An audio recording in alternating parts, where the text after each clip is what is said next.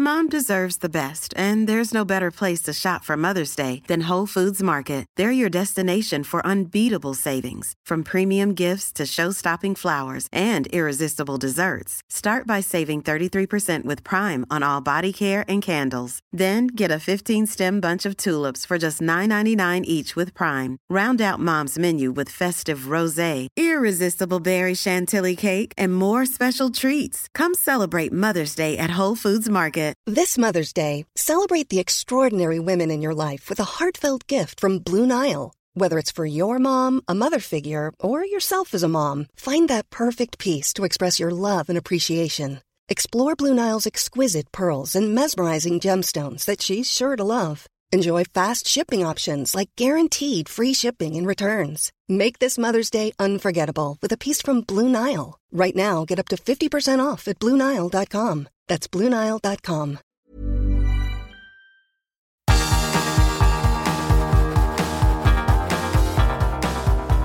Universo Premier, tu podcast de la Premier League. Con Álvaro Romeo, Leo Bachanián y Manuel Sánchez. Hi everyone, it's Josh Cavalli here. I'm at my home here in Adelaide. There's something personal that I need to share with everyone. I'm a footballer and I'm gay. Growing up, I always felt the need to hide myself, you know, because I was ashamed. And ashamed I'll never be able to do what I love and be gay. You know, hiding who I truly am to pursue a dream I always wished for as a kid. All I want to do is play football and be treated equally. I'm tired trying to perform at the best of your ability and to live this double life. It's exhausting. It's something that I don't want anyone to experience. Es Joshua Cavallo, futbolista australiano del Adelaida United. Esta semana ha anunciado que es gay. Tiene 21 años. Pese a tener toda una carrera por delante, ha tenido el atrevimiento de dar un paso importantísimo. No es el primer jugador que revela ser homosexual, hay muy pocos, pero algunos sí que lo ha hecho. Pero sí el primero que lo hace, con todo por jugar, con mil vestuarios por pisar y con toda una carrera por delante. Para mí es el gesto más valiente de los últimos tiempos en el mundo del fútbol y le deseo mucha suerte y le mando un beso enorme. Estás en Universo Premier y yo soy Álvaro Romeo. A mi lado tengo, como siempre, a Leo Bachanian. Hola Leo, ¿qué tal? ¿Qué tal? Muy buenas, Álvaro. Y a Manuel Sánchez. Hola Manu. Hola, ¿qué tal Álvaro? ¿Qué tal Leo? Pues muy bien. Bueno, eh, esta noticia a mí particularmente me alegró bastante, me alegró ver que hay un futbolista que se ha atrevido a hacer esto, evidentemente ha tenido que creer que tiene un contexto favorable, un vestuario que le va a seguir aceptando, unos compañeros que no le van a dar la espalda, pero de todas maneras me parece un gesto valiente, es un tema salir del armario que no es nada fácil. ¿eh? Hace nueve años, aquí en esta emisora Talksport, eh, John Fasanu, uno de los miembros de la Crazy Gang del Wimbledon, eh, hablaba de su hermano, Justin. Justin, que era homosexual, efectivamente, y decía que en 2012 que todavía le parecía que su hermano había salido del armario para llamar la atención nada más. Le pagó en su momento, en los años 90, 75.000 libras para que no revelase que era gay. O sea, quiero decir, en el fútbol esto no está nada normalizado todavía y pasos como estos, evidentemente, van a permitir que poco a poco más futbolistas que sean homosexuales se vayan a ir atreviendo también. Así lo veo yo, así lo creo yo, pero sobre todo lo que me sorprende es la edad, 21 años, que le queda todavía muchísimo fútbol por jugar y muchísimos contratos por firmar. Y ha sido valiente porque no sabe uno cómo van a reaccionar ni directivos, ni compañeros, ni aficionados. Leo. Sí, sin dudas. A ver, yo eh, también cuando leía primero la, carta de, este futbolista, era, imposible no, emocionarte, escucharlo lo hace todavía más. Y es increíble, ¿no? Que, debiera importarle a alguien la, sexualidad de un deportista, en este caso un, futbolista.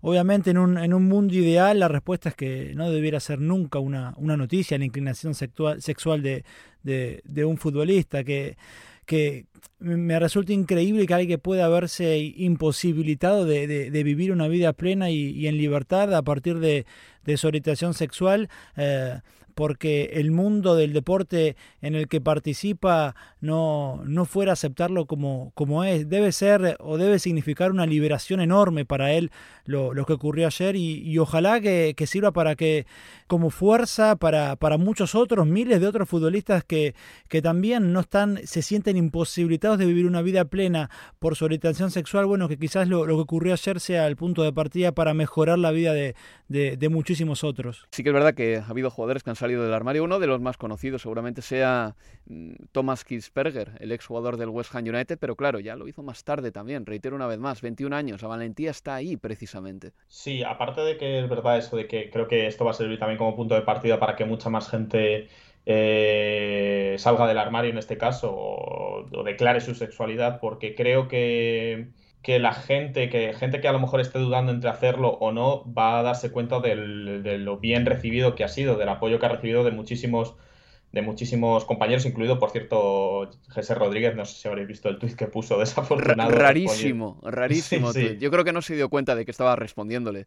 Eh, cuéntalo, cuéntalo, Manuel, porque... Sí, no, simplemente que eh, a respuesta, eh, Antoine Griezmann citó el tuit de, de, de Carballo eh, apoyando obviamente al futbolista y, se, imagino que el equipo de comunicación de GC, en lugar de poner un tuit nuevo con unas fotos del entrenamiento, respondió al tuit de, Antoine Griezmann, se liarían en la pantalla principal de, Twitter y respondió al tuit de Antoine Griezmann con un, con un entrenamiento y un emoji de, de un tic. Entonces, eh, obviamente, pues la gente, la gente hizo, hizo muchos memes sobre el tema y bueno, quedó como una anécdota graciosa, pero, pero creo que aparte de que esto va a servir como creo que punto de partida para que muchos otros futbolistas eh, eh, se expresen con libertad.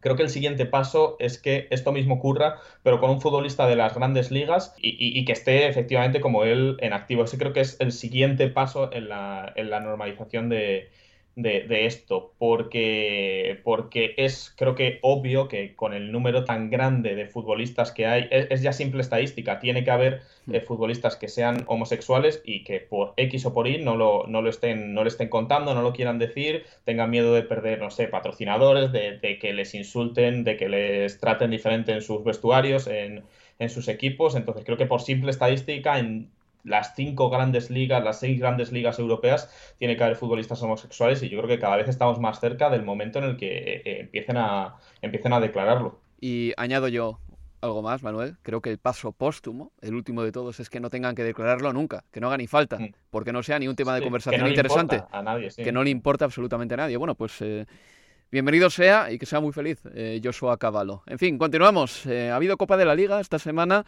El Arsenal el martes le ganó 2-0 al Leeds United. El Chelsea empató a 1 con el Southampton, pero el Chelsea ganó 4-3 en penaltis. El Queen's Park Rangers empató a cero con el Sunderland. El Sunderland pasó en penaltis, ganó 3 a 1 en la tanda desde el punto fatídico. Y ya el miércoles el Tottenham le ganó 0-1 eh, al Burley en Turf Moor. El Leicester City y el Brighton and Hove Albion empataron a 2 en el King Power, pero el Leicester ganó 4-2 en penaltis. El Preston North End recibió al Liverpool y perdió 0-2 contra los de Jurgen Klopp con un golazo de Divo Corigi, que luego me contará Leo Bachanian que ha flipado con el gol. El Stoke City perdió en casa 1-2 frente al Brentford. El West Ham United y el Manchester City empataron a cero, ganó el, West Ham United en penaltis eh, por 5-3, lo que significa que el Manchester City no va a ganar la Copa de la Liga. No va a ganar la Copa de la Liga, competición que llevaba cuatro años ganándola. Así las cosas, tenemos al Arsenal, al Brentford, al Chelsea, al Leicester City, al Liverpool, al Sunderland, al Tottenham y al West Ham en los cuartos de final. Sabremos cómo se emparejan estos ocho equipos tras el sorteo que se celebre el 30 de octubre. Mm, ahora mismo en la Carabao Cup, entre los ocho mejores solo hay un club que no sea de Premier League, que es el Sunderland de la League One, que ha llegado hasta esta ronda sin jugar contra un equipo de Premier League. Hay cinco clubes de Londres, por cierto, en los eh, cuartos de final. Recordamos que los cuartos se jugarán a único partido y que las semifinales vuelven a ser este año a dos partidos. La final será el 27 de febrero en Wembley y el ganador irá a la Conference League y los cuartos se van a jugar la semana del 20 de diciembre. Esto es todo lo que tengo que decir de los horarios. Lo que más me importa es esto, este momento. West Ham through and Manchester City are out. Saeed Benrahma steps up, right footed, scores! United take a Manchester double and knock United and now City out of the Carabao Cup. Of this competition for 1,827 days, but their reign is over. Su reino ha terminado, decía el narrador de este partido para la emisora Tox, por la nuestra. West Ham United 0, Manchester City 0, 5-3 en la tanda de penaltis para el West Ham United. El último gol lo marcaba Benrama. El City y el West Ham rotaron un poquito, pero no mucho. Los dos equipos salieron con equipos más que apañados. Creo que Alfonso Areola fue un gran jugador del West Ham United. Hizo paradas de muchísimo mérito. Y bueno, en la tanda de penaltis para el City falló Phil Foden. Así las cosas, sabed que el West Ham United está haciendo una temporada magnífica, lo decimos siempre, pero hay que repetirlo una vez más. En Europa League está rompiéndola y parece que va a pasar a la siguiente fase. En la Premier League está metido en puestos europeos, en la Carabao Cup está en cuartos de final. Y hay una estadística que a mí me chifla de este equipo porque explica muy bien cómo aprovechan todo lo que les da el partido. Desde el inicio de la pasada temporada, el West Ham United ha marcado 21 goles a balón parado. 21 goles a balón parado e incluso el último que marcó el otro día contra el Manchester City fue un penalti, en una tanda sí, pero también fue a balón parado.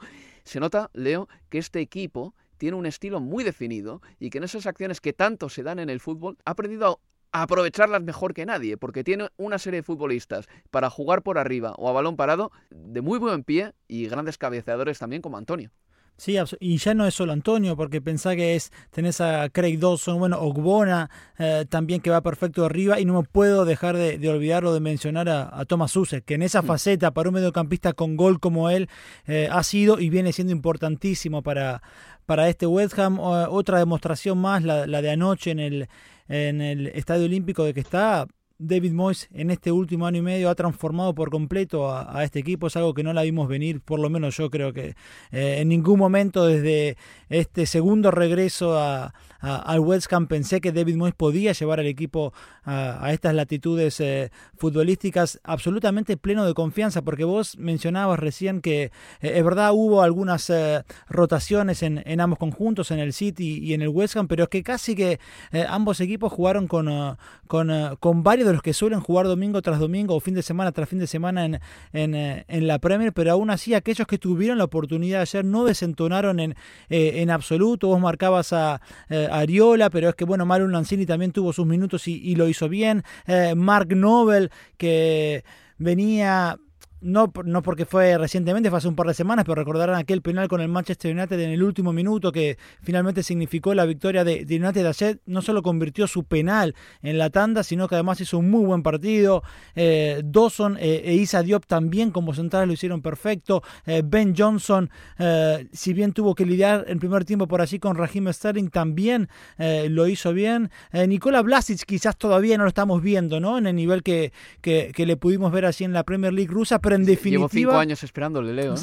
si te digo la verdad. bueno, ¿Te acuerdas cuando le fichó el Everton? Sí, sí, sí, que fue en su primer mes en la Premier el jugador joven eh, más valorado de, del Everton, que digo, tampoco es un galardón muy grande, ¿no? ¿Cuántos jóvenes tenía el Everton en ese momento? Pero desde entonces, ¿eh? desde el año 2017, 2018, llevo esperándole a Blasis, a ver si por fin eh, empieza a llenar un poquito el potencial que tiene, ¿no? Bueno, por el momento le falta, pero confianza no creo que sea una de las razones por las cuales no esté alcanzando ese nivel, porque bueno, si bien en Premier está teniendo menos minutos, sí es verdad que Moyes en la en Copa, en Europa League, perdón, y en Copa de la Liga sí le está dando los minutos que seguramente quería Nikola Blasic.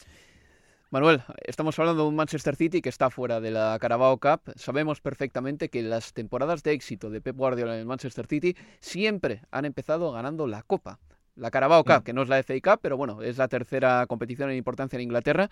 Eh, ¿Qué relevancia va a tener esto para el futuro del Manchester City? ¿Le das importancia a esto? ¿No le das demasiada? ¿Crees que en el capítulo de las rotaciones el Manchester City pues va a sufrir un poquito porque no va a poder dar minutos en una competición como la Carabao a los menos habituales? Comparte conmigo tus pensamientos.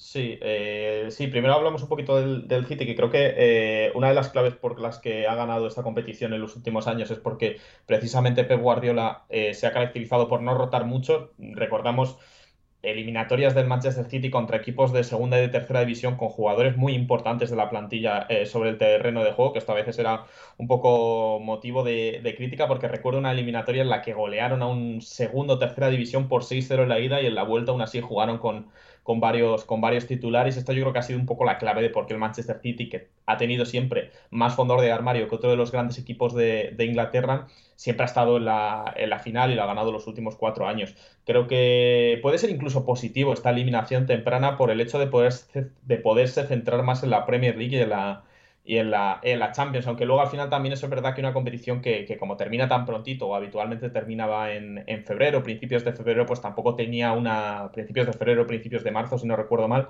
nunca tenía una relevancia a partir de, pues, de los meses de abril y mayo. Entonces no creo que tampoco les afecten demasiado, pero bueno, quizá para... A lo mejor es algo que no se nota pero tanto, pero que igual luego cuando veas que el Manchester City tiene una racha de resultados en la Premier eh, muy buena en estos próximos meses y la Copa de la Liga, aunque creo que la siguiente eliminatoria era ya en diciembre, los cuartos de final.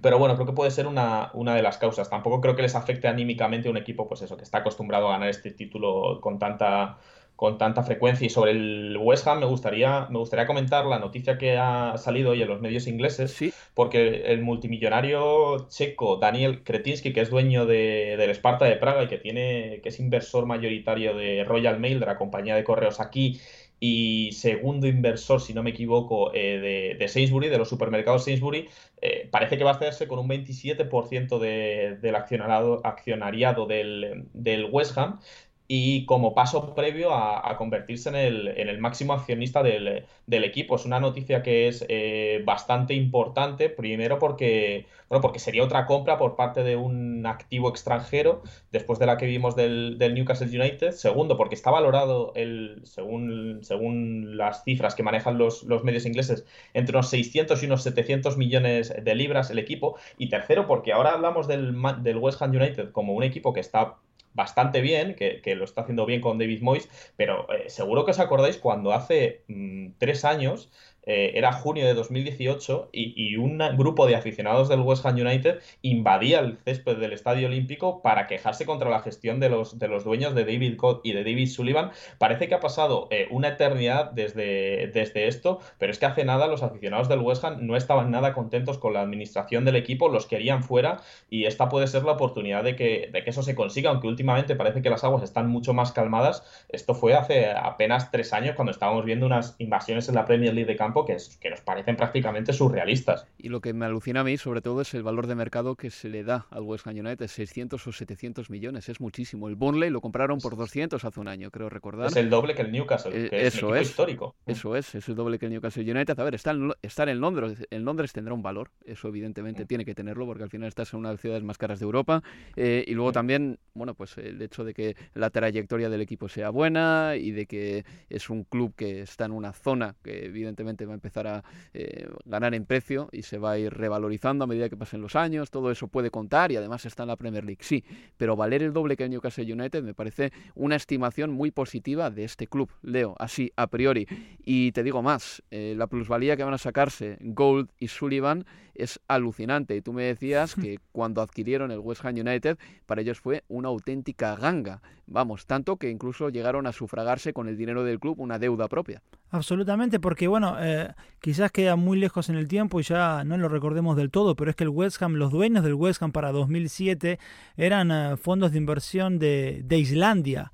Eh, y, y, luego ya con la crisis financiera de 2008-2012 tuvieron que, que, vender el club. Bueno, quienes pusieron el dinero para quedarse West Ham en aquel momento, David Gold, David Sullivan, tuvieron que poner apenas 8 millones de libras para 2010.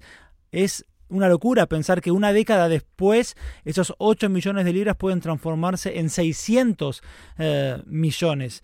Eh, y yo creo que ya no es solo, obviamente vos hablabas de, un club, bueno, con la historia que tiene West Ham, situado en una capital mundial como es Londres, pero evidentemente lo que sigue eh, tirando hacia arriba los precios de los clubes en Inglaterra son, es el contrato de televisión, que no existe en ninguna otra liga. En definitiva, 600 millones de libras lo que cuesta el West Ham United, lo que debieran pagar para quedarse con todo el paquete accionario, lo recuperarían en seis años de ingresos de, televisión, eh, con lo cual me parece que sigue siendo ese el factor más importante para ver los precios que, vemos en la cotización de, los clubes de la Premier. Hombre, sí, pero el, dinero de las televisiones también tiene que ir a las nóminas, ¿no? Obviamente, sí, claro, entiendo, pero solo por ponerlo en, términos numéricos, son 100, 100 millones de libras de ingresos que en seis años representarían ese valor total de del club. 600 o 700 millones. Manuel. Sí, no, también eh, hablar de, que tienen un estadio que es eh, muy grande, como es el estadio como es el Estadio Olímpico, que tiene una capacidad de 80.000 personas, que es verdad que está capado porque... Está en alquiler, ¿eh? Sí, sí, no, pero me refiero en cuanto a términos de capacidad, que, el Olímpico tiene una capacidad de 80.000 personas, lo que pasa es que está capado para los partidos del West Ham United por temas de, de, contratos con el ayuntamiento, y, pero poco a poco ellos están consiguiendo que se aumente la capacidad. Eh, ahora van a conseguir llegar, creo que es hasta 65.000 personas y, están intentando llegar hasta 68.000. O sea que poco a poco también pueden tirar de la manta ahí e ir aumentando la capacidad del estadio poco a poco, y ir logrando más, eh, más dinero por eh, ingresos de, día de partido, que también es una un punto importante de los ingresos de, de los equipos, como hemos podido ver durante la pandemia, cuando esto se ha reducido drásticamente. Entonces, bueno, también tienen ese activo ahí, que obviamente no, no es suyo el, estadio porque fue construido para los Juegos Olímpicos de Londres, pero en el día a día pues eh, les sirve también para, para ingresar dinero y es un punto más a favor. O sea, ¿qué valoración tiene el West Ham United para que en esa oferta de 600 o 700 millones ni siquiera entre en el paquete el estadio.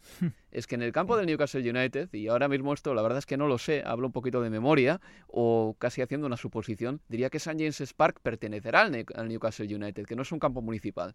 Pero en el campo del West Ham United, vamos, seguro que no pertenece al club. Entonces ya os digo que es una oferta muy alta y bueno, pues si lo venden Sullivan y Gol por este dinero, pues eh, felicidades, un aplauso y me quito el sombrero con pues un pelotazo financiero que van a pegar en toda regla. Bueno, movemos. Y Álvaro, perdón, eso de los estadios y los clubes, por ejemplo, el Etihad tampoco pertenece al Manchester City. Es un estadio que se construyó para los juegos de la Commonwealth y que luego fue cedido sí al Manchester City, pero que tampoco es propiedad de del club. No, no, por eso digo que igual el Newcastle United ahora mismo no lo sé de memoria, vamos, lo, podemos mirar y decirlo después, pero puede ser que el Newcastle United no tenga en propiedad su propio estadio St. James's Park. En fin, pasamos página. Arsenal 2, Leeds United 0. Marcaron para el Arsenal Chambers y Enketia. El Arsenal va escalando puestos progresivamente y puestos y dando pasos progresivamente también. Y me gustó esto que dijo Mikel Arteta sobre Pierre-Emerick Aubameyang, porque es un jugador al que a veces tenemos por un poquito díscolo y por un jugador que por sus movimientos en el campo y por su manera de ser, parece que está un poquito desenganchado de la rutina del equipo. Pero miran a Mikel Arteta lo que decía del Gabonés. I have never seen Moma transmitting on the pitch what he's transmitting now. Apart from the goal, the celebration when they put the balls in the net, do you see the way he runs, the purpose when he's going to press the ball, when he's taking it, his movement, his link, how he's leaving the game. That is when he's changing the rest, not when Ova is static and then yeah he puts the ball in the net. I prefer this over. It's a combination of um, realizing that his role has to go well behind that. And um, what it was good or very good a year, two years, or three years ago, now in his role in this team, in this uh, club, is not enough. And uh, he had to take a step forward. Pues bueno, hablaba de Aubameyang y también de la cassette que no han renovado contrato, pero sobre todo los elogios hay para el delantero gabonés que en Premier League está empezando a marcar la diferencia y pese a que en Carabao Cup eh, no tuvo incidencia porque los goles los marcaron Chambers y Enketia, sí que me quedé con ese detalle de Mikel Arteta siendo tan elogioso con un delantero o un jugador suyo en concreto. Este fin de semana se enfrenta Leo el Arsenal al Leicester City en el King Power. Ese partido me interesa muchísimo, pero muchísimo, porque creo que el Arsenal se va a medir a un rival de su talla. Sí, va a ser una muy, pero muy buena prueba para, para ellos. Veremos, sobre todo también, yo pienso en, los centrales. Bueno, ahora Ben White se retiró lesionado ante el, ante el Leeds. Veremos si es que va a poder estar ante, ante el Leicester. Pero digo, pensaba en, en, lo que están generando eh, Bardi y Nacho Madison por detrás, las llegadas de Tillemans, eh, viendo en que el Arsenal parte de esta mejoría que se está viendo eh, está marcada sobre todo, bueno, más allá de, lo que hablamos de, los tres mediapuntas y, y Aguamellán, en lo que está generando esa, esa defensa, ¿no? Por eso eh, me parece que es una quizás la prueba más importante del último tiempo para, para el conjunto de, Arteta. Estamos acostumbrados a, este Arsenal, ¿no? De dar un paso hacia adelante y luego dos hacia atrás a la semana siguiente. A mí me convenció muchísimo el Arsenal eh, ante el Aston Villa, por ejemplo. viernes, sí. ante el Aston Villa es un muy, pero muy buen partido. Tomás de maravilla. Absolutamente. Su primer eh, gol en 40 partidos con el Arsenal, por cierto. Sí, debut goleador para, para el ex del Atlético en un partido que fue, sinceramente, eh, me dio placer de, verlo. Uno dice, bueno, a ver, si el Arsenal puede eh, mantener ese nivel como el del Tottenham o del Aston Villa a lo largo de la temporada, bueno, quizás sí pueden soñar con Europa. Y algún día, Leo, voy a tener eh, que preguntarte qué está pasando con eh, tu compatriota y mi gran ídolo, Marcelo Bielsa, que en Bilbao, vamos, Oh. nos dio unas tardes y noches de gloria espectaculares, pero el Leeds es decimoséptimo con siete puntos en la Premier League y cayó contra el Arsenal y diría que de manera merecida. Además, en fin, este fin de semana el Leeds United podrá recuperar eh, un poquito del tiempo perdido porque se enfrenta al Norwich City en Carrow Road y el Norwich está de aquella manera. Una pausa y continuamos aquí en Universo Premier. Universo Premier, tu podcast de la Premier League.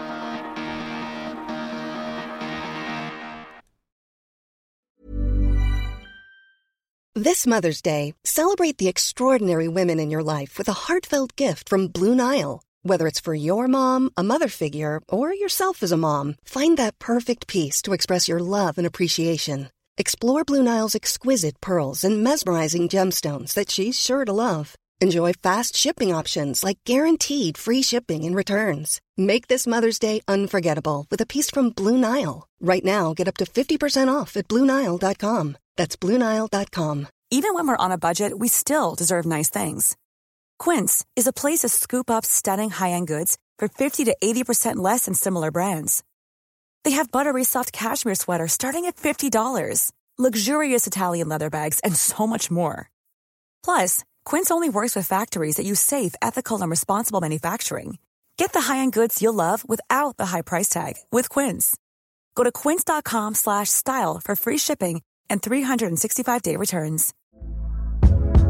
Hey there, it's Michelle Norris. I'm host of a podcast called Your Mama's Kitchen. When I travel, I'm usually looking for a way to find a taste of home when I'm not at home. And one of the things I love to do when I am at home is entertain. And Airbnb allows me to do that. When I was in California recently, I rented a house that had a great kitchen. And when we were sitting around the table, we're all thinking, we're in someone else's house. Someone could be in all of our homes as well.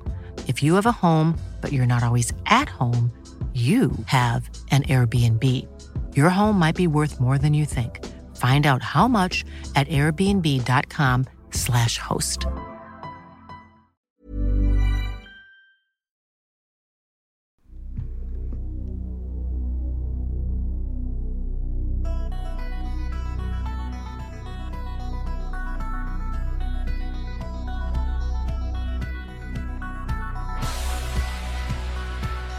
En Universo Premier.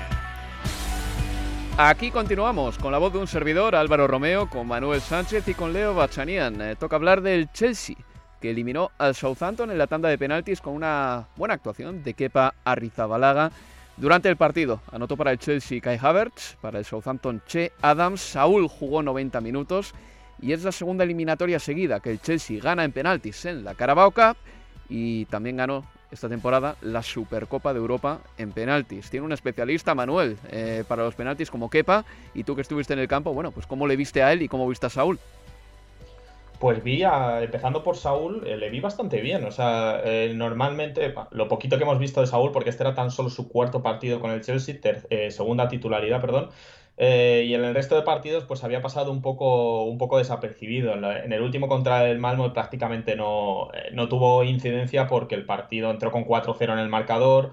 Llovía pesadamente sobre Londres y, prácticamente no se jugó, pero le vi muy participativo este, este martes contra, contra el Southampton. Le vi, le vi jugando bien, rozó el gol en tres ocasiones, tuvo bastante eh, mala suerte porque le sacó Meslier un cabezazo espectacular en la, en la primera parte. Luego tuvo también otro, otro remate de cabeza que paró bien el meta del, del Southampton y, y al final tuvo un, un remate que se le escapó por muy poquito, que Stanford Bridge prácticamente ca- cantó como gol. Y creo que para la confianza de Saúl y también para la confianza que le tiene Tuchel a Saúl va a ser muy importante este partido, porque el alemán cuando le ficharon dijo que, que le habían tenido en el radar durante mucho tiempo, pero que nunca se había llegado a, a dar ese fichaje y ahora creo que puede empezar a ser una, una alternativa importante para, para, para el Chelsea. Y respecto a Kepa, eh, también es necesario, o era muy necesario para el Chelsea tener a Kepa enchufado esta temporada por el hecho de la Copa África, porque a partir de, Claro.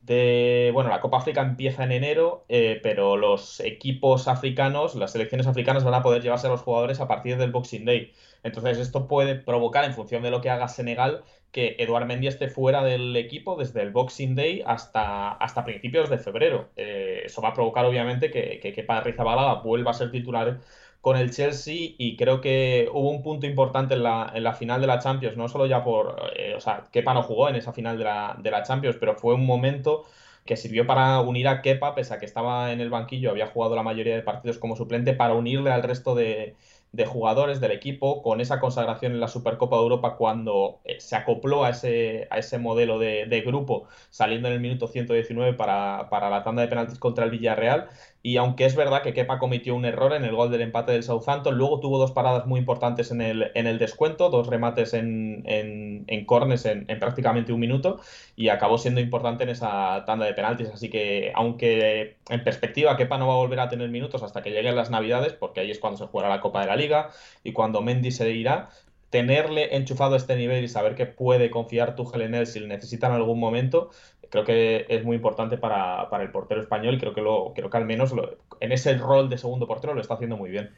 Hombre, es un segundo portero de 70 y pico millones, pero está bien también que por lo menos tenga una utilidad en la que sea mejor que Eduard Mendy, ¿no? que es eh, desde el punto fatídico. Así a priori Kepa se está convirtiendo en un especialista. Ya dijo Ben Chilwell que es que Kepa te lee la mente. También el martes el Queen's Park Rangers y el Sunderland empataron a cero y el Sunderland ganó 3 a 1 en la tanda de penaltis, lo he dicho en la introducción del programa.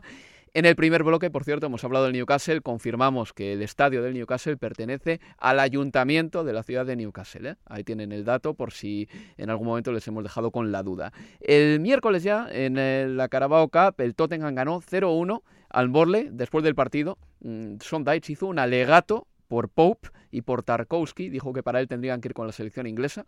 Me parece que es algo que se podría plantear Gareth Southgate, porque tampoco es que esté muy bien Tyron Minks esta temporada, y Pope es un muy buen portero, le hizo muy buenas paradas a Lo Celso, también quiero recordar otra que hizo durante el partido a Lucas Moura, pero bueno, al final ganó el Tottenham y me quedo con los fríos números de Harry Kane esta temporada, Leo. Ha marcado 7 goles en 13 partidos, sí, que está bien, pero en Liga solo ha marcado uno, y no es que lleve pocos goles únicamente, es que marca en pocos partidos, va a borbotones. En los últimos 10 encuentros se ha anotado solo en 3. En 7 partidos se ha quedado sin marcar. Y en Premier League, Leo, es el vigésimo tercero en, en, disparos. Tan solo 18. 18 en 10 partidos. Es muy poco para un delantero que el año pasado fue el Pichichi de la Premier League. Sí, absolutamente. De todos esos números, el que tenga apenas un gol en lo que va de Premier es lo que más me sorprende de, de, de, Harry Kane. Bueno, es verdad que, que, se unió a la dinámica del grupo algo más tarde, después de toda la polémica de, de su, paso, de su pase frustrado al, al Manchester City, pero pareciera ser que todo eso todavía hace mella ¿no? en, en, en Harry Kane, ni siquiera es que se notan eh, del todo la, la conexión con, con, con Son Heung-min y de hecho lo mejor de, del Tottenham pasa también, a digo esto a favor de, de, Harry Kane, pero vos pensás en, en la derrota ante el, ante el West Ham de, del último domingo, donde eh, el mejor pase hacia adelante para una posibilidad de gol la dio Cristian Romero, que trasladó la pelota a 30 metros. Cristian Romero, que es marcador central, generó el mejor ataque del Tottenham eh, en todo el partido, con lo cual da las muestras también de lo que es este equipo de Nuno Espíritu Santo en materia de, organización ofensiva. A mí sigue sin gustarme realmente el, Tottenham de, Nuno. Eh, resalto el, el nombre de, de Cristian Romero porque se ha acoplado o a la dinámica de Premier muy rápido. Sí, el otro día sufrió mucho con, con Michael Antonio, ayer también con eh, por momentos con Jay Rodríguez, pero que este ¿Qué? equipo, el Tottenham, no le da a Harry Kane tampoco lo que necesita. Qué genio tiene Romero, eh, Leo. El otro día se enfadó con Pablo Fornals sí, en una acción sí. en el partido contra el West Ham United. Le gritó de todo. Le gritó de bueno, todo al pobre Pablo o sea, Fornals. Bueno, y, que le está volviendo loco además a Romero. Y, y, venía además, bueno, de otra acción poco feliz, si queréis, en, las eliminatorias con, contra Perú, en la que él y Otamendi se le fueron encima a Sotún a gritarle en la cara cuando Sotún marró un penal y después terminó siendo victoria eh, argentina. Si tiene un temperamento eh, importante, eh, Cristian Romero muchas veces no tiene las mejores salidas o las salidas más felices, pero para este equipo, que si no es Harry Kane, necesitan liderazgos, para mí le vino de 10. ¿Cómo me gusta Yotun, Leo? Cambiando totalmente de tema. Cómo me gusta ese interior que tiene la buena selección. Zurda, Uf, sí, qué maravilla zurda. de jugador, de verdad. El Leicester City, empatados con el Brighton a Albion, pasó el Leicester por penaltis. Se cumplían, por cierto, tres años exactos del fallecimiento de Visay Srivadanaprava, eh, quien fuese dueño del Leicester City hasta que un accidente en helicóptero acabó con su vida. Luego el Liverpool ganó 0-2 al Preston North End, anotaron Minamino, que yo me había olvidado que estaba en la plantilla del Liverpool, y Divo Corigi, el Tante Odorigi, Leo, es alucinante alucinante, de lo más bonito que he visto esta temporada, porque le pilla al portero a contrapié con un remate de espuela. He visto goles de espuela, pero no goles de espuela en el que atrapen al portero a contrapié, porque el portero jamás vio ese balón hasta que ya le superó por encima de la cabeza. Sí, hay una imagen que vos me decías que, que él prestara especial atención, que es la cámara detrás del arco, porque ahí se ve bien el rostro del arquero, ¿no? Que recién levanta la vista una vez que ya está pasado. O sea, el balón ya le pasó por arriba, él va hacia un costado y recién ahí levanta la vista y se da cuenta que la pelota no va hacia donde realmente, a ver, a favor del arquero, yo creo que todos habíamos pensado, bueno, Origi va a dominar el balón, gira y remata de zurda al palo donde volaba ese arquero del Preston North End. No, sin embargo, de espaldas al arco, Origi sacó un recurso espectacular, un taconazo para que la pelota le fuera contra el el arquero, que como vos decías, bueno, recién a último segundo de, se percató que el balón le pasaba por encima. Una, una, una factura enorme de, de Divo Origi. ¿Qué hacemos con Origi, Manuel Leo? ¿Le renovamos? Acaba contrato en 2022. Y si uno mira sus números, sus números no son buenos, ¿eh, Manuel? No, no, no. Eh, es más, eh... ¿qué hacemos con él? Klopp eh, bueno, el Liverpool lo quería vender en, en, en, verano. Creo que el Klopp dijo que se sorprendió de que ningún club en realidad lo, lo quería. A mí la noche de ayer la verdad es que me trajo muy buenos recuerdos de, años pasados con Divo, con Divo Corille marcando un gol que, nadie se esperaba y el Barcelona en otro lugar perdiendo. O sea, me trajo unos recuerdos bonitos de alguna noche, de alguna noche en Anfield. Es verdad que, es sorprendente que el Liverpool, que además tampoco tiene un 9 como Firmino que marque goles, su suplente Divo Corille tampoco, tampoco en realidad los haga, pero siempre está ahí jugando las las copas y, las sensaciones esas. Liverpool intentó vender en verano, no lo consiguió, no lo encontró comprador y, se ha quedado pues porque se, lo, porque se lo tenía que quedar prácticamente. ¿Y qué me dices de Adrián? Eh, Jürgen Klopp tuvo palabras muy cariñosas hacia él. ¿eh? Dijo que no puede haber mejor persona y que está entrenándose como un animal. Tengo que recordar que hizo una doble parada en la primera parte que fue muy importante para que el Liverpool se mantuviese todavía con el 0-0 antes de irse al descanso. Es que, es que la, renovación el año pasado a Adrián San Miguel, que terminaba contrato en verano, fue sorprendente porque ya no era ni siquiera el segundo portero del, equipo, era Kelleher. Cuando, cuando no estuvo Allison fue Kelleher el que jugó, Adrián quedó eh, tocado o, mejor dicho marcado después de aquella eliminatoria con el Atlético de Madrid y con el partido en Anfield donde no pudo estar Allison y, parecía que la confianza en Adrián pues había prácticamente desaparecido. Además era un chico que llevaba eh, bastante poco tiempo en Liverpool, que ni siquiera era una leyenda, un canterano, no, no era ese tipo de futbolista, pero creo que su, su, calidad humana y sus relaciones en el, en el vestuario, su capacidad de su veteranía eh, su, cercanía le, hizo, hizo que Klopp y que, el resto del vestuario le apoyara, le, animara, le, renovaran un año más y pese a que pues, tenía ofertas para, para irse de para irse, haberse ido fuera de España o para, verse, o para haber vuelto a España, pues decidiera quedarse pese a que él mismo supiera que prácticamente no, no iba a jugar. Y hablando de porteros, ¿has podido hablar con David Raya? Porque hemos sabido esta semana que se va a perder tres o cuatro meses de competición por una lesión en los ligamentos de rodilla. Por cierto, jugará en la portería del, Brentford ahora mismo otro español, Álvaro mm. Fernández, que curiosamente ha jugado ya un partido con la selección española porque en junio se acordarán que Luis Enrique tuvo que llamar a toda la sub-21 para jugar un partido de la absoluta porque hubo un brote de COVID en la selección absoluta de España. Y bueno, Álvaro Fernández será a partir de ahora el portero de las abejas. La mala suerte es que David Raya está lesionado. Y bueno, Manuel, no sé si has podido hablar con él, si has escuchado algo del Brentford al respecto, pero me parece una noticia malísima porque estaba haciendo una temporada de, 10. Sí, es más, la jugada en la que se lesiona contra el Leicester. Eh, sufre, se, se, da un golpe en la, rodilla izquierda, incluso en la jugada que ya se había lesionado, acaba haciendo una, una parada. Eh, Raya acabó el, acabó el partido, pero luego cuando le, hicieron pruebas, pues se vio que tenía una rotura en el ligamento cruzado posterior y son cuatro o cinco meses de baja. La buena noticia por parte del equipo médico es que han dicho que no va a recibir, que no va a necesitar de, una operación para, recuperarse de esta, de esta lesión. Es una pena porque Raya venía jugando bien hace apenas tres semanas, un mes, fue cuando Klopp le, le, elogió y le nombró como el número 10 del Brentford por su capacidad para sacar el balón desde atrás y también por las paradas que había hecho. Y es una, es una pena lo de Raya. La buena noticia, entre muchas comillas, obviamente, pues es que vamos a tener otro español como titular habitual en la, en la Premier League, como va a ser Álvaro Fernández, que es habitual de las, de las categorías inferiores de España, que como bien dices, jugó en aquel partido contra Lituania y que lo ha hecho, bueno, lo ha hecho bien en los partidos de, de Copa de la Liga que ha jugado. Ha estado en, los tres, en las tres eliminatorias este año con el Brentford y, ha llevado hasta aquí, hasta estos cuartos de final al equipo. Fue también titular contra el Stoke City y, veremos qué tal lo, lo hace Álvaro Fernández, que fue otra de las apuestas del equipo, vino del Huesca este verano y va a disponer, pues eso, de oportunidades para por lo menos, pues oye, mira, como David Raya va a volver o volverá previsiblemente para el tramo final de temporada, pues también le va a servir a él para, para, para, ganarse o para demostrar, demostrar su valía en el equipo. Es un buen portero, ¿eh? cuando jugó en el Huesca en la Liga Española ya demostró tener un buen nivel y además tiene bastante madurez para lo joven que es. Pasamos página, dejamos atrás la Carabao Cup, que no va a volver hasta la semana del 20 de diciembre ya, con esos partidos de cuartos de final, y vamos a escuchar a este hombre, es noruego y entrena al Manchester United. Su equipo perdió 0-5 en Old Trafford del pasado domingo contra el Liverpool. Y lo peor de todo es que el Liverpool no quiso hacer más sangre. I do believe in myself. Today is rock bottom, low in confidence, but you know, the next week it's Tottenham away. Uh, it's a Champions League game, Atalanta. It's the next team who visits us. That's Man City. We have to look forward. We have to sort the frame of minds out and make sure we go into next training session in the next game with the right frame of mind.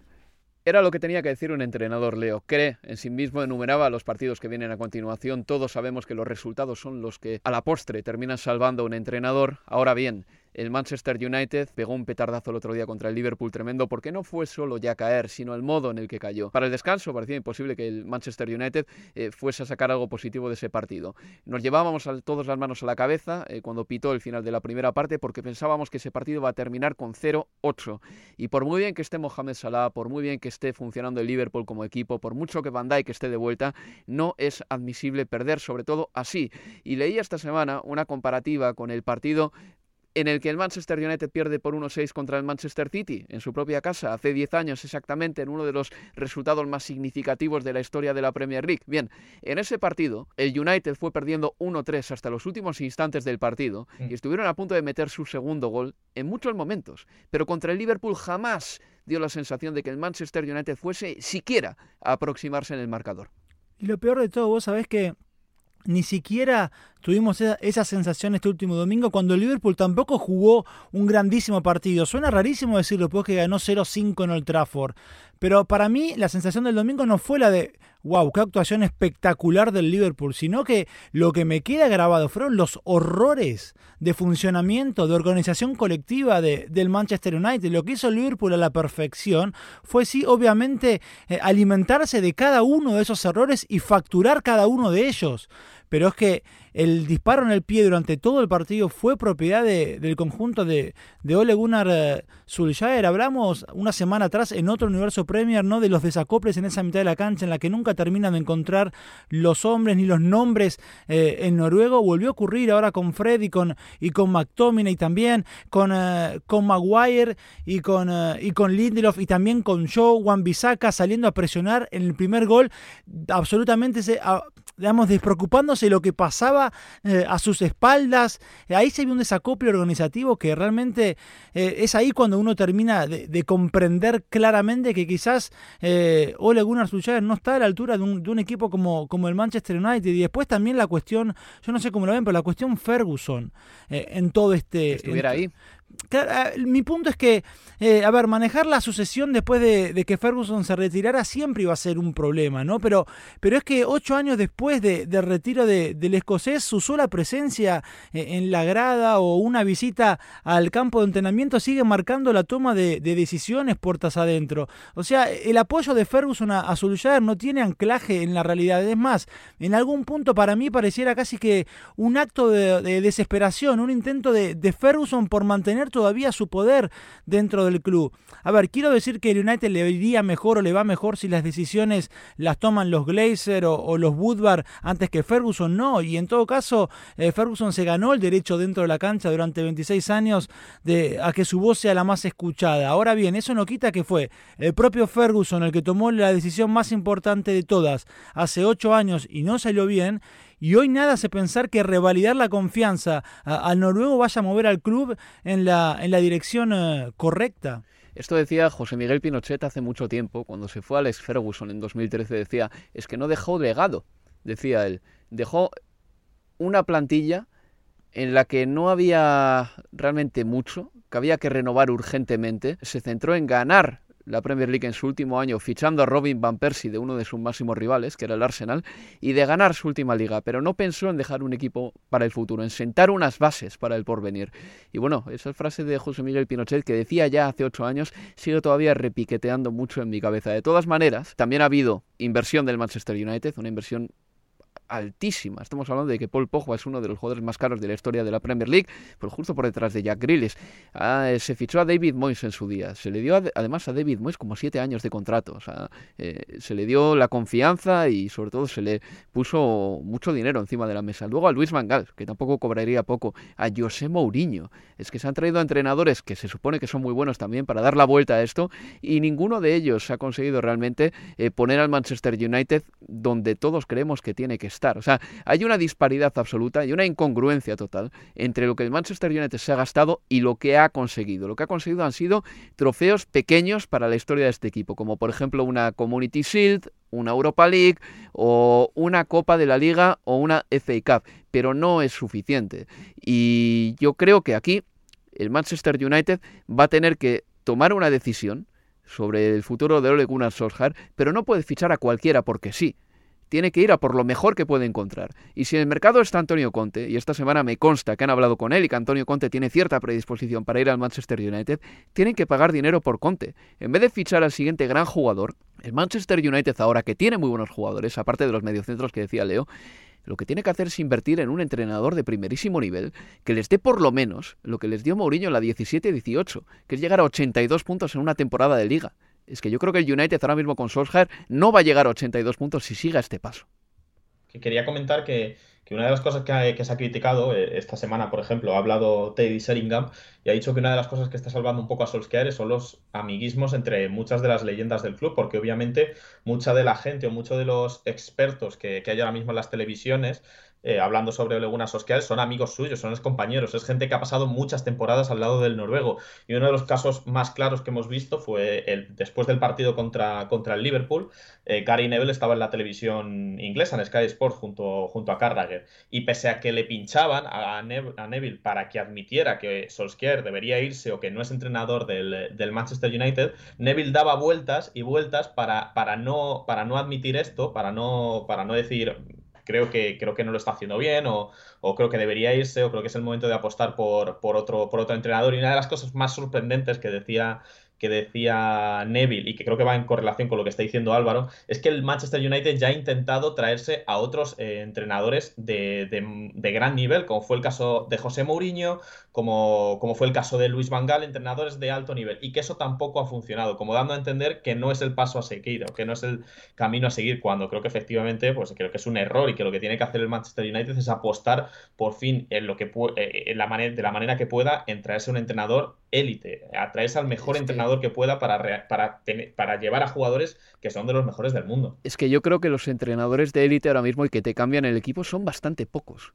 Klopp, es que hay pocos Guardiola, pocos. igual es mm. Luis Enrique, para mí sí. Evidentemente, Antonio Conte es uno de ellos. Sí, y, pero ¿no te sorprende que no haya una recepción positiva general para Conte de parte de los aficionados del United? Pero pasó lo mismo, Leo, cuando le quiso fichar el Real Madrid también, que se hablaba de que el vestuario del Madrid vetó a Conte. Y eso yo no lo comprendo. Porque es que como un jugador lo que tú quieres que eh, lo que quieres como futbolista es ganar. Y si tienes un entrenador que te va a llevar a tu mejor nivel, ¿por qué eh, ¿por qué no le vas a querer? ¿Porque es un sargento? Bueno, pues igual hay que saber entender que para llegar a tu máximo nivel tienen que eh, apretarte un poquito las cuerdas también, Manuel. No, lo explicaba esta semana Miguel Delaney, que, que, ha sido bastante crítico con este tema, porque él considera, y creo que está bien considerado, que, que Antonio Conte está mal visto erróneamente por, por, determinados momentos de su carrera, por, por irse prematuramente de, equipos, por esa versión de sargento. Está considerado como un entrenador muy defensivo cuando creo que eh, no tiene por qué ser así, sino que es un entrenador que, que, ha basado su éxito en adaptar a jugadores a diferentes estilos y como la, la la sensación más reciente que hay en la Premier League con Antonio Conte es el Chelsea con cinco defensas. Mm, creo que los aficionados del, del, Manchester United piensan en ello y piensan que no es lo que ellos quieren, que ellos no quieren un fútbol defensivo, pero creo que si Antonio Conte tuviera una plantilla tan ofensiva como la que tiene ahora mismo el Manchester United, pues sería capaz de hacerlos jugar bien y que no, que no se piensen que, que el Manchester United, porque esté Antonio Conte, va a jugar con, con seis defensas o con siete defensas. Pero recordemos eh, que la historia de Antonio Conte en Inglaterra es de éxito. En su primer año gana la Premier League y en su segundo año le gana la FA Cup al mejor Manchester United de los últimos ocho años y que no lo haya hecho bien en la Champions puede, puede ser simplemente circunstancial. Claro. No tiene por qué ser, no tiene que, que, que, querer decir que es que Antonio Conte no vale para torneos del CAO o que la Champions League es una competición que no se la da bien. Creo que es algo más bien eh, circunstancial. Y la comparación que hacía el propio Delaney con esto es que decía que, por ejemplo, Leo Messi no es un o no nunca ha tenido suerte en los partidos en, en, Inglaterra, ha marcado pocos goles a equipos ingleses en Inglaterra, pero que no por eso o que no por ello es un le convierte en un futbolista o, o, se puede sacar conclusiones de ello. Bueno, si dice eso Miguel Delaney está equivocado, ¿eh? porque Messi tiene como creo que un 0,75 de promedio contra los equipos ingleses, que no está nada mal, además son no, mejores en, todos. En, en, Inglaterra, creo que el, el, el punto era, era en Inglaterra, no, no en los partidos contra equipos ingleses. Leo, tenemos poquísimo tiempo, dime. Sí, digo lo último, digo, de que se lo pone, que me parece injusto con Conte esa posición de, de, sargento en la que se lo pone también, porque Conte no es un entrenador que el día que se va de un club te rocía el club con nafta y lo prende fuego eh, a la Mourinho. Y, y, el ejemplo más claro es que se fue Conte, llegó Sarri y el Chelsea terminó tercero en la Premier y ganó la Europa League. Y que hoy el Chelsea de Tuchel puede jugar con tres y ser campeón de Europa como es, porque lo hizo con Conte y porque tiene esos futbolistas que creen en Tuchel, porque creen en ese sistema que quien lo implementó, Antonio Conte. Lo que llevo diciendo mucho tiempo, la plantilla la dejó Conte, la piedra roseta del Chelsea, que le está funcionando también, la dejó Conte con esos tres centrales. Manuel Leo, muchas gracias. Abrazo, chicos. Un abrazo, chicos. Y recuerden que este fin de semana podrán escucharnos con el partido entre el Tottenham y el Manchester United, casi nada. Venga, hasta la próxima. Adiós. Universo Premier, tu podcast de la Premier League.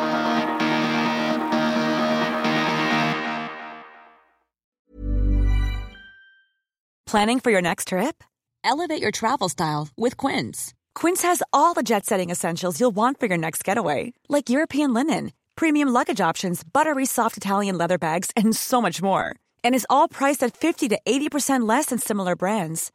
Plus, Quince only works with factories that use safe and ethical manufacturing practices. Pack your bags with high-quality essentials you'll be wearing for vacations to come with Quince. Go to quince.com slash pack for free shipping and 365-day returns. Mom deserves the best, and there's no better place to shop for Mother's Day than Whole Foods Market. They're your destination for unbeatable savings, from premium gifts to show-stopping flowers and irresistible desserts. Start by saving 33% with Prime on all body care and candles. Then get a 15-stem bunch of tulips for just $9.99 each with Prime. Round out Mom's menu with festive rosé, irresistible berry chantilly cake, and more special treats. Come celebrate Mother's Day at Whole Foods Market.